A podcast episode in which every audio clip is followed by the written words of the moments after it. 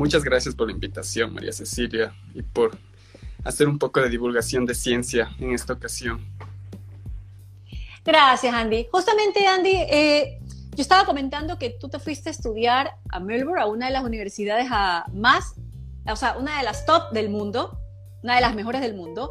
Has regresado a Ecuador, estás con esta investigación, eres genetista. Cuéntame un poquito sobre tu experiencia por allá, más que nada, para que todos podamos conocer un poquito de aquellos profesionales, estos cerebros que van a prepararse a otros lados.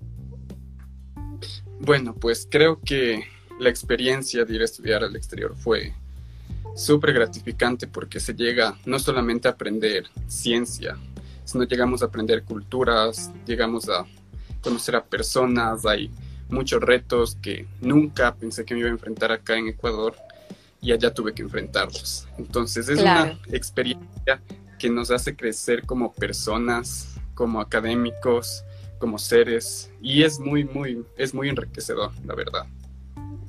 ¿Cuánto tiempo estuviste por allá? A ver, estuve cuatro años y un poquito más. Eso es lo que duró más o menos mi, mi pregrado. Entonces estudié eh, genética en la Universidad de Melbourne y pues una vez que terminé eh, me regresé. Eh, quería aportar acá a Ecuador, ver cómo estaba la situación en relación a ciencia y tecnología en Ecuador. Y pues realizando investigaciones desde ahí me integré a la UT. Entonces sí ha sido una experiencia que ha ido creciendo poquito a poco. Ahora, obviamente en Ecuador en los últimos cinco o seis años se ha incentivado y se está promoviendo mucho la investigación.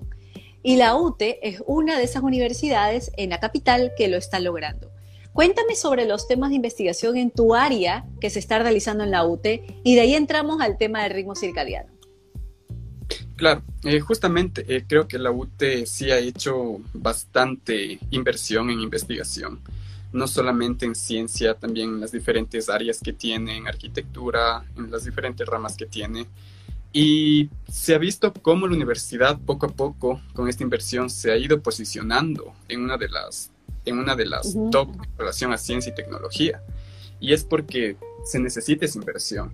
Y lo chévere es que eh, llegamos a, producir proyectos multidisciplinarios con diferentes universidades, involucramos estudiantes, eh, hacemos colaboraciones y es súper chévere, o sea, es súper importante que se siga eh, apoyando la ciencia y tecnología y cómo este va a ser el motor para que eh, universidades y en este caso ciudades, la UTA ha tenido mucho impacto en Quito, entonces cómo llegan a, a desarrollarse y siguen creciendo. Claro, y justamente también se está, quedó demostrada la necesidad de tener más investigadores sobre ciencia y tecnología en el año que acaba de terminar y que ya se sigue incentivando. Ahora, hablemos del ritmo circadiano, que es en lo que tú te has estado enfocando en estos últimos tiempos. Antes que nada, eh, a nuestros amigos que están conectados, les pido que si tienen alguna pregunta la hagan, por favor, no duden en hacerla y pónganle corazón a esta conversación para que así más personas puedan ver que estamos conectados tanto en Datos Ciencia y tanto desde la cuenta de Andy para que puedan ingresar. Y Andy, cuéntame ahora sí para que todos sepamos más concretamente, ¿eh, ¿qué es el ritmo circadiano? Para mí es mi reloj interno, el que me controla muchas cosas, la alimentación, el sueño, pero involucra muchísimo más. Claro, eh, justamente el ritmo circadiano, por eh, resumirlo, va a ser este reloj biológico que tenemos. Pero hay que recalcar que no es simplemente un reloj, ¿no? Es, tenemos un reloj maestro que está en nuestro cerebro, es el que va a responder a diferentes señales como la luz, o sea, principalmente la luz, y este va a transmitir eh, eh, señales a nuestros diferentes relojes que tenemos en, en, los, en nuestros diferentes tejidos, en nuestros diferentes organismos. De manera independiente. Ajá, entonces, por ejemplo, nos va a mandar una señal al, al estómago de ya es hora que, ya es, ya es hora de comer, eh, ya es hora de, ya es hora que empieces a producir ácidos para empezar con el metabolismo, eh, también, por ejemplo, en la secreción de hormonas, eh, la, temperatura corporal. Entonces, tenemos muchísimos relojes, pero eh, en nuestro cuerpo, pero el principal es el que tenemos en nuestro, en nuestro cerebro, específicamente en el hipotálamo, porque es el que va a traducir, va a sintetizar estas señales para nuestro cuerpo. Tengo entendido que el ritmo circadiano, como tú mencionas, está en el hipotálamo y por ende está en el espacio más chiquitito de nuestro cerebro. O sea, ocupa nuestro, el reloj circadiano es chiquitititito, ¿no verdad? Claro, eh, es chiquitito, pero hay que, no hay que, no hay que desmerecerlo tampoco, porque como esto llega a interactuar, hay muchísimos genes que están interactuando, eh, que, se, que se activan, que se desactivan en ciertos horarios, en ciertos tiempos específicos. Entonces, este reloj llega a controlar muchísimas cosas, muchísimas, muchísimas cosas de nuestro cuerpo. Y obviamente, si es que nosotros alteramos, puede conllevar también a diferentes alteraciones. Ahí es donde entra entonces tu investigación con el cáncer. ¿En qué tendría que ver la alteración de nuestro ritmo circadiano con el cáncer? O sea que déjame inventarme y tú me corriges. Tú me dices, no, estás equivocadísima. Si yo tal vez altero mi forma, mis horarios de dormir, ¿podría estar exponiéndome a un posible cáncer? Si cambio mis ritmos alimenticios, mis horarios, ¿puedo estar exponiéndome a un posible cáncer? Ya, justamente para darte una respuesta creo que hay que hablar con evidencia, ¿no? Eh, algo de los investigadores es que lo que nosotros primero vamos a hacer es hacer una búsqueda eh, exhaustiva de la literatura que hay. Entonces, ya hay varias investigaciones en las que están eh, varias eh, investigaciones epidemiológicas en donde ya se ha visto que, por ejemplo, en los, en los trabajadores de turno, que por ejemplo tienen un turno en la noche una semana, la siguiente semana tienen en la mañana y así van rotando. Ese ritmo está... Está se está alterando a pesar de que nuestro reloj biológico tiene la habilidad de adaptarse y de, y de estar en un, en un cambio. Si es que nosotros lo vamos a estar eh, alterando a cada rato, esto nos va a llegar una, una, nos va a dar una factura a futuro. Y por ejemplo, en estos trabajadores, eh, obviamente ya se evidenció que ellos tienen un, un, un, incremento en un incremento significativo en llegar a desarrollar cáncer, especialmente de próstata y de mama. Entonces, ya se ha visto, ya, ya tenemos evidencia suficiente que esto puede llegar a pasar. También, por ejemplo, con, respecto a la nutrición que, que, estábamos hablando un poquito, se ha visto obviamente que comer en horarios que son eh, inadecuados también puede llegar a, a, desarrollar cáncer. Y de hecho, hay una investigación súper interesante en donde eh, eh, tomaron a, a mujeres y vieron cuál era su efecto si es que ellas ingerían toda, todo su consumo de calorías antes de las 9 de la noche. Y lo que se evidenció aquí es que el riesgo de llegar a desarrollar eh, cáncer de mama eh, eh, disminuía muchísimo. Entonces, ya hay varias pistas. Igualmente en modelos animales se han estudiado genes específicos, alteraciones de genes específicos relacionados al ritmo circadiano que efectivamente varios genes de este ritmo circadiano están involucrados también en el desarrollo de cáncer, en la tumorogénesis, en la metástasis, en todos estos procesos que tienen que, ver con el cáncer. Una persona entonces, como tú mencionas, que trabaja con horarios rotativos, entonces está más propensa a sufrir de cáncer. Justamente los, por ejemplo, guardias, enfermeros, doctores, eh, están altamente, tienen un riesgo muchísimo más alto que una persona que tiene un horario ya establecido. Ahora, tú me mencionaste dos tipos de cáncer que son los que más suenan siempre, el cáncer de mama y el cáncer de próstata. O sea que estamos intensificando a esos cánceres, los estamos despertando. ¿Qué pasa en nuestro cuerpo genéticamente para que estos cánceres se puedan despertar? Ya, eh, eh, desde un punto genético, lo que nosotros estamos, nosotros al, por ejemplo, eh, estamos, nos tenemos una mala, una mala noche, eh, o nos quedamos, nos quedamos hasta, cogemos nuestro teléfono en la madrugada. Y Eso nos altera el ciclo circadiano, ¿verdad? Exacto, porque, porque nuestro cerebro, nuestro reloj que está en el cerebro dice como que es hora de despertarse. Entonces empieza a producir cosas que no debería producir en esos horarios. Entonces, al momento de estar produciendo eso, nosotros lo estamos poniendo en estrés a nuestro cuerpo. Y cuando nosotros podemos, cuando nosotros le ponemos en estrés a nuestro cuerpo, obviamente hay una posibilidad de llegar a causar mutaciones. ¿De llegar a causar? Diferentes tipos de mutaciones.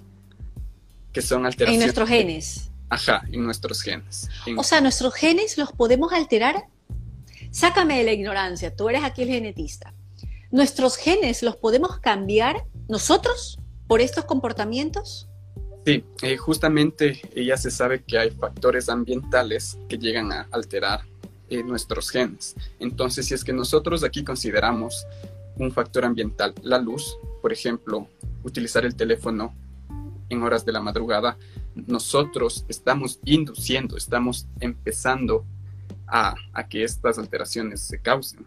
Igualmente, por ejemplo, en la alimentación, si es que comemos eh, a horas de la madrugada, nuestro cuerpo no está listo, en sí no está listo para procesar alimentos, nosotros lo estamos forzando, nosotros estamos eh, forzándolo a hacer cosas que no tiene que hacer. Y este forzamiento va a hacer que nuestros genes se vean eh, en la necesidad de alterarse para funcionar. Obviamente no es que por una noche eh, el cambio va a ser de un día al otro, sino que es un cambio que conlleva tiempo. Usualmente son las personas que tienen hábitos, ¿no? Los que tienen estos hábitos son los que desarrollan. Exacto, justamente en las investigaciones epidemiológicas son eh, estudios donde han analizado datos o individuos que han trabajado durante 20 años, 15 años, entonces es algo que nos puede dar una factura a largo tiempo. Wow. Ahora, este cáncer, ¿cómo sería? No puedo decirle cáncer circadiano, pero que, que está derivado de... ¿Qué pasa con aquellas personas, Andy, que tienen trastornos del sueño, que siempre han tenido ese trastorno del sueño, que son totalmente nocturnas? ¿Qué pasa con ellos? ¿Pueden ser más propensos al cáncer? ¿Hay algún estudio que diga efectivamente, son, son con, cáncer. Efectivamente, ellos tienen una, un riesgo más alto de llegar a desarrollar cáncer. Eh, por ejemplo, lo que se les hace a estas personas es darles algún tipo de medicación, algún tipo de fármaco, para que su reloj empiece a adaptarse con, el, con, los cambios de, con los cambios de noche y día, o sea, que estés en concuerde con la evolución del día. Porque nosotros, eh, nuestro reloj biológico es heredado, o sea, es algo que nosotros hemos conservado por generaciones. Es algo que ya está establecido, algo que va a funcionar en, por ejemplo, en el día eh, a, las 7 de la mañana ya nos tenemos que levantar, es algo que ya está establecido, tenemos que irnos a dormir cuando hay menos luz, entonces es algo que ya está establecido no solo en nosotros los humanos, sino en todas las especies en, en la mayoría de organismos vivos. Todos tenemos un reloj biológico, es algo conservado y es algo que se debe llegar a corregir. Y para esto, por ejemplo, por ejemplo, personas que no pueden llegar a dormir en la noche. En la noche, eh, usualmente nuestro nivel de melatonina es bajo. Entonces, eh, perdón, en la noche eh, nuestro nivel de melatonina es mucho más alto. Entonces, ¿qué es lo que se les puede dar a estas personas? Se les puede llegar a dar melatonina.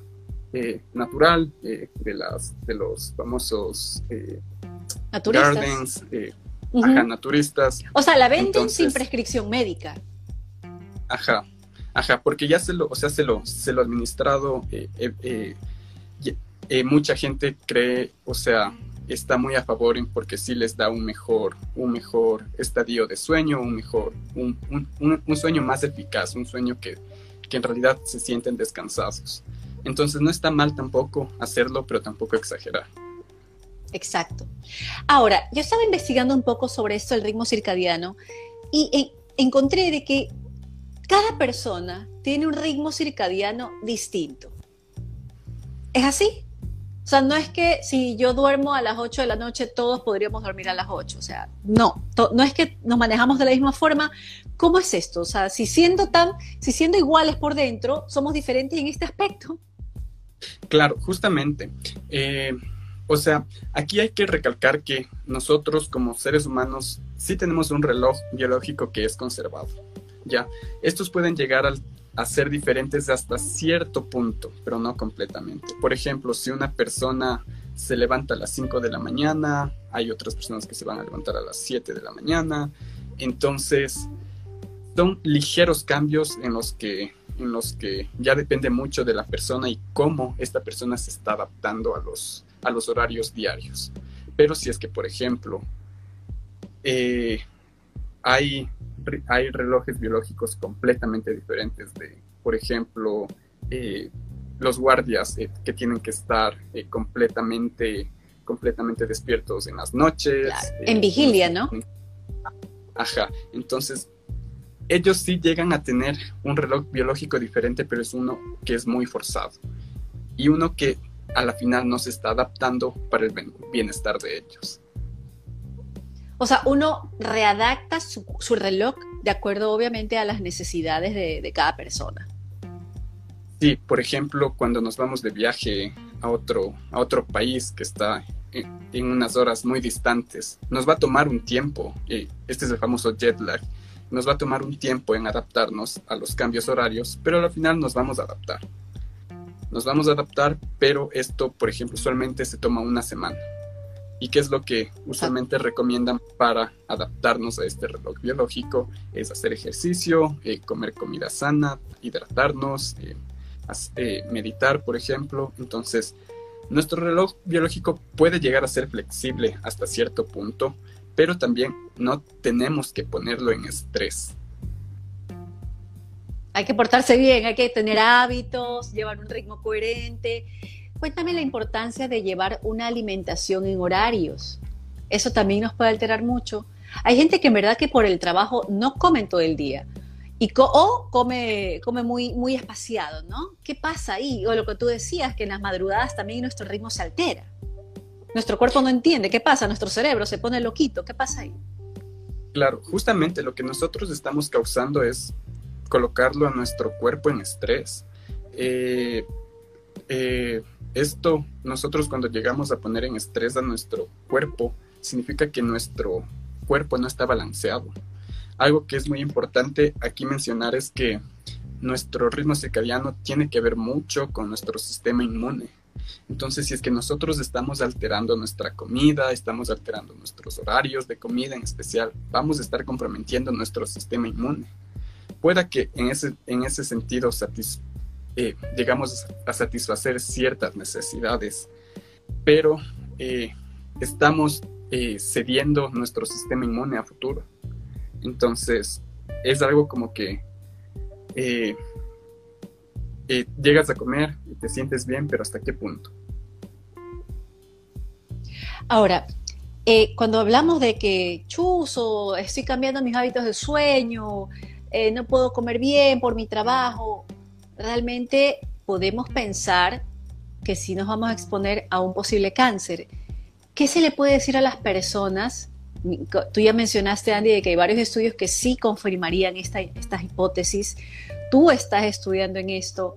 ¿Qué se le puede decir a las personas para que puedan tener cuidado de no alterar nuestra genética? Parece sorprendente, pero nosotros mismos podemos alterar nuestra genética. ¿Cómo, cómo podemos controlar esto? ¿Qué podemos hacer nosotros de manera individual? algo que se recomienda mucho es tener y seguir eh, patrones u horarios establecidos, sea para comer, para dormir, para hacer ejercicio, para socializar, eh, para meditar. Algo súper algo interesante fue, por ejemplo, que eh, algo que está muy, muy incluido en la cultura asiática es meditar. Y es algo que les... Meditar. Ajá, que les ayuda muchísimo porque a la final nosotros estamos estamos diseminando nuestros niveles de estrés, que estos también pueden llegar a alterar nuestro ritmo circadiano. Entonces, quedarnos en patrones, en horarios, eh, hacer ejercicio también ayuda muchísimo. Evitar eh, comer hasta por lo menos dos horas antes de dormir, por ejemplo, de preferencia antes de las nueve de la noche. Eh, también, si es que ya vamos a dormir, tratar de evitar el uso de diferentes aparatos que tengan luz artificial, especialmente azul, porque si es que... El celular. pues, el celular, esto es algo súper común, algo que creo que todos nos pasa. Y estamos así, ¿no? Exacto.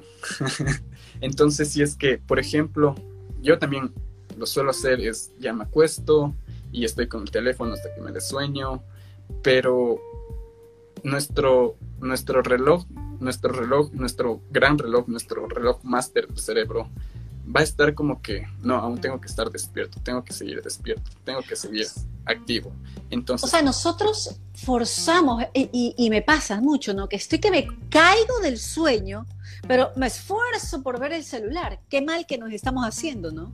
Exacto, exacto. Y al mismo, y algo súper importante también es que, por ejemplo, nosotros al estar expuestos al, a, cualquier luz artificial, nosotros estamos eh, evitando que los niveles de melatonina eh, eh, se eleven.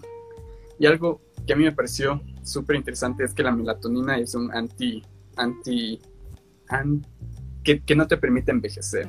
Entonces nosotros... Venga la melatonina. Exacto, entonces si es que nosotros dormimos bien, tratamos de evitar todo esto, vamos a tener a la final un mejor, una mejor salud. Como también todo tiene relación, Andy, no tocabas de mencionar la, alimentación, el ejercicio, el dormir como todo durante muchos años los médicos en general dicen que eso en verdad mantiene nuestra salud más plena. Y más aún ahora conociendo que tendría posible relación con el cáncer, creo que debemos poner acción en esos temas para poder evitar cualquier cosa. Ahora, hay personas que dicen, pero si toda la vida he sido sano, duermo, como bien, hago ejercicio y te tocó la ruleta. Exacto. ¿Qué pasa ahí? Creo que no, creo que no hay que creo que no hay que tomar por ganado nuestra salud también. Si es que tenemos, es, preferible eh, tener eh, patrones ya establecidos. Em, no hay que confiarnos porque pueda que en este instante nos sintamos completamente bien, nos, sentimos saludables, pero ya se ha visto que, por ejemplo, llegar a alterar el ritmo circadiano sí, sí, sí nos da una factura en, un futuro, pueda que no sea en unos dos años, pero imagínate en 20 años, nos va a dar una factura y, y ya no vamos a poder hacer nada. Si es que tenemos ahorita la información, tenemos las herramientas para tener un mejor estilo de vida, para tener una mejor salud, ¿por qué no aprovechar de eso? Así es. Hay aquí un comentario, déjame verlo, de Antonio Spin que dice, los musulmanes que practican el ramadán. Claro, bueno, cuando se hacen el ramadán es un mes entero que están en oración constante y creo que no duermen y, pasan en ayuno. Un mes eh, con un tipo de actividad así, ¿no? Que estamos en vigilia constante, que no comemos, ¿puede alterarnos? Sería interesante. La verdad es que no se me había ocurrido eso, pero hasta cierto punto los ayunos sí tienen un efecto eh, detoxificante del cuerpo. Entonces, y están como que de moda, Andy. O sea, ahorita he escuchado mucho que haz ayuno para bajar de peso, pero ¿cómo nos puede alterar eso? Claro, aquí hay que recalcar que ellos eh, lo hacen solo por un periodo. No es que sea todos los días eh, ni, ni, ni en dietas constantes, es por un periodo y que obviamente se están llegando a, a unos niveles de estrés pero sería interesante revisar los datos de la frecuencia de cáncer en este, específicamente en este tipo de, en este grupo de personas. Sería súper interesante, la verdad. Claro, porque hay los que practican el ramadán constantemente cada año durante noviembre y son los 30 días ayuno y estar en vigilia casi las 24 horas del día. Dice, mira, desde Chile, saludos desde Chile, gracias, mil bendiciones. Muchas gracias, John. Ahora, Andy, cuéntame un poco sobre cómo está avanzado este estudio que tú estás realizando con tu equipo y por favor menciónanos a quienes son parte del equipo de la investigación de la UTE. Ya, justamente en esta investigación estamos principalmente involucrados eh, con Andrés López, que es otro investigador de, la, universidad. Eh, básicamente nuestro estudio es el análisis del Big Data, de, de bases de datos. Y nosotros lo que hicimos fue un, un, estudio bioinformático en donde se utiliza eh, los, los elementos de la biología, los resultados de la biología, y vamos a utilizar herramientas de la informática para llegar a ver correlaciones. Nosotros en este estudio eh, llegamos a analizar cerca de 11.000 individuos con 32 tipos de, con 32 diferentes tipos de cáncer. Entonces es un pool eh, muy amplio eh, y también tenemos diferentes tipos de cáncer. Y lo que nosotros encontramos fue, eh, fue 141 eh, mil alteraciones genéticas en 206 genes que están altamente relacionados con el ritmo circadiano. Usualmente ya se han hecho... Esas 11 esas mil personas se causaron esas alteraciones. Estamos No, lo que nosotros vimos fue analizar de estas 11.000 personas estos 206 genes relacionados con el cáncer, o sea, que están relacionados con el ritmo circadiano. Son 206 genes que, por ejemplo, eh, ya nos dicen cuándo despertarnos, cosas así. Entonces son específicamente estos genes involucrados en el cáncer. Entonces encontramos muchísimas alteraciones, 141 mil es un número bastante alto también el número de individuos, que es 11.000. Y algo interesante... ¿Dentro de Ecuador? No. Esto ¿O fuera también? Eh, es una base de datos internacional. Entonces, existen eh, personas de diferentes razas, de, diferentes países. Eh, entonces, es un... Es, en sí son resultados que comprenden a toda la población. Entonces son resultados que eh, de cierta manera representan a diferentes grupos. Y es lo que eh, hemos estado haciendo. Eh, vimos que efectivamente uno de los cáncer que, está, que tenía el mayor número de, alteraciones genéticas fue un tipo de cáncer de hígado, también un, un, cáncer, un tipo de cáncer de sangre, también el cáncer de útero, el melanoma, el cáncer de vejiga, de riñón y en sí otros tipos de cáncer. Entonces fue eh, súper interesante llegar a encontrar esto. Increíble, Andy, porque eh, jamás se hubiese pensado que las alteraciones del ritmo circadiano podrían, podrían tener una incidencia con el cáncer. Son realmente anuncios que nos da la ciencia y anuncios que nos da nuestro cuerpo de que tenemos que realmente cuidarnos, hacer caso a lo que dice la ciencia, por algo están investigadores como tú e instituciones que pueden presentar este tipo de estudios. ¿Este estudio ya se ha publicado, Andy, o está en proceso de publicarse, de tener pares de revisiones? Estamos en proceso, justamente. Eh, fue, estamos en este proceso ya que aún nos hace falta incluir más análisis para llegar a tener muchos más resultados. Eh, tenemos, eh, estos son los primeros resultados, son resultados alentadores son resultados que no se han aún no se habían visto antes. Algo chévere también es que nosotros utilizamos 206 eh, genes. Han existido estudios en donde involucran cerca de 30 genes, eh, máximo 50 genes, entonces no comprenden todo el set del ritmo circadiano.